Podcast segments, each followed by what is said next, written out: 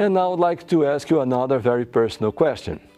And the question is this Do you consider yourself to be your own friend or your own enemy? But somebody is going to say, Carlos, is it possible for anyone to be his own enemy? And my friend, unfortunately, here I am to say to you, yes, it is. And unfortunately, many people actually do sabotage themselves when it comes to seeking their own success.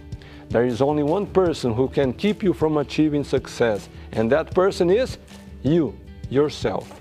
But the good news is that you have the ability to overcome your inabilities, to overcome your weaknesses and deviations of thought or behavior.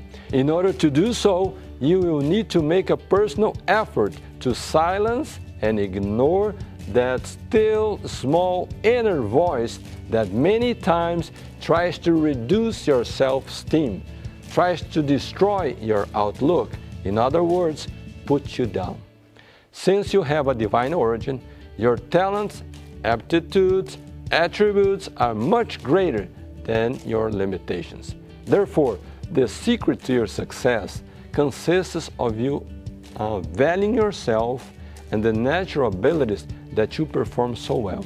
It does not matter what your present financial condition might be, or your level of education, or your social influence.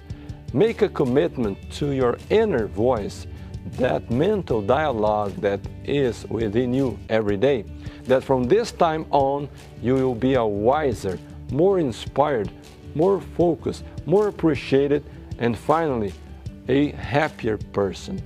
Let your inner voice know that you were born to prosper in every way.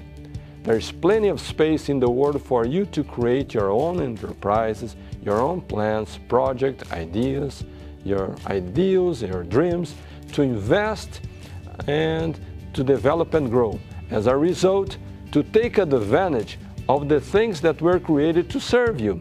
Finally, remember that you, as a child of God, came to this earth to be happy and to provide happiness to all those that are surrounding you.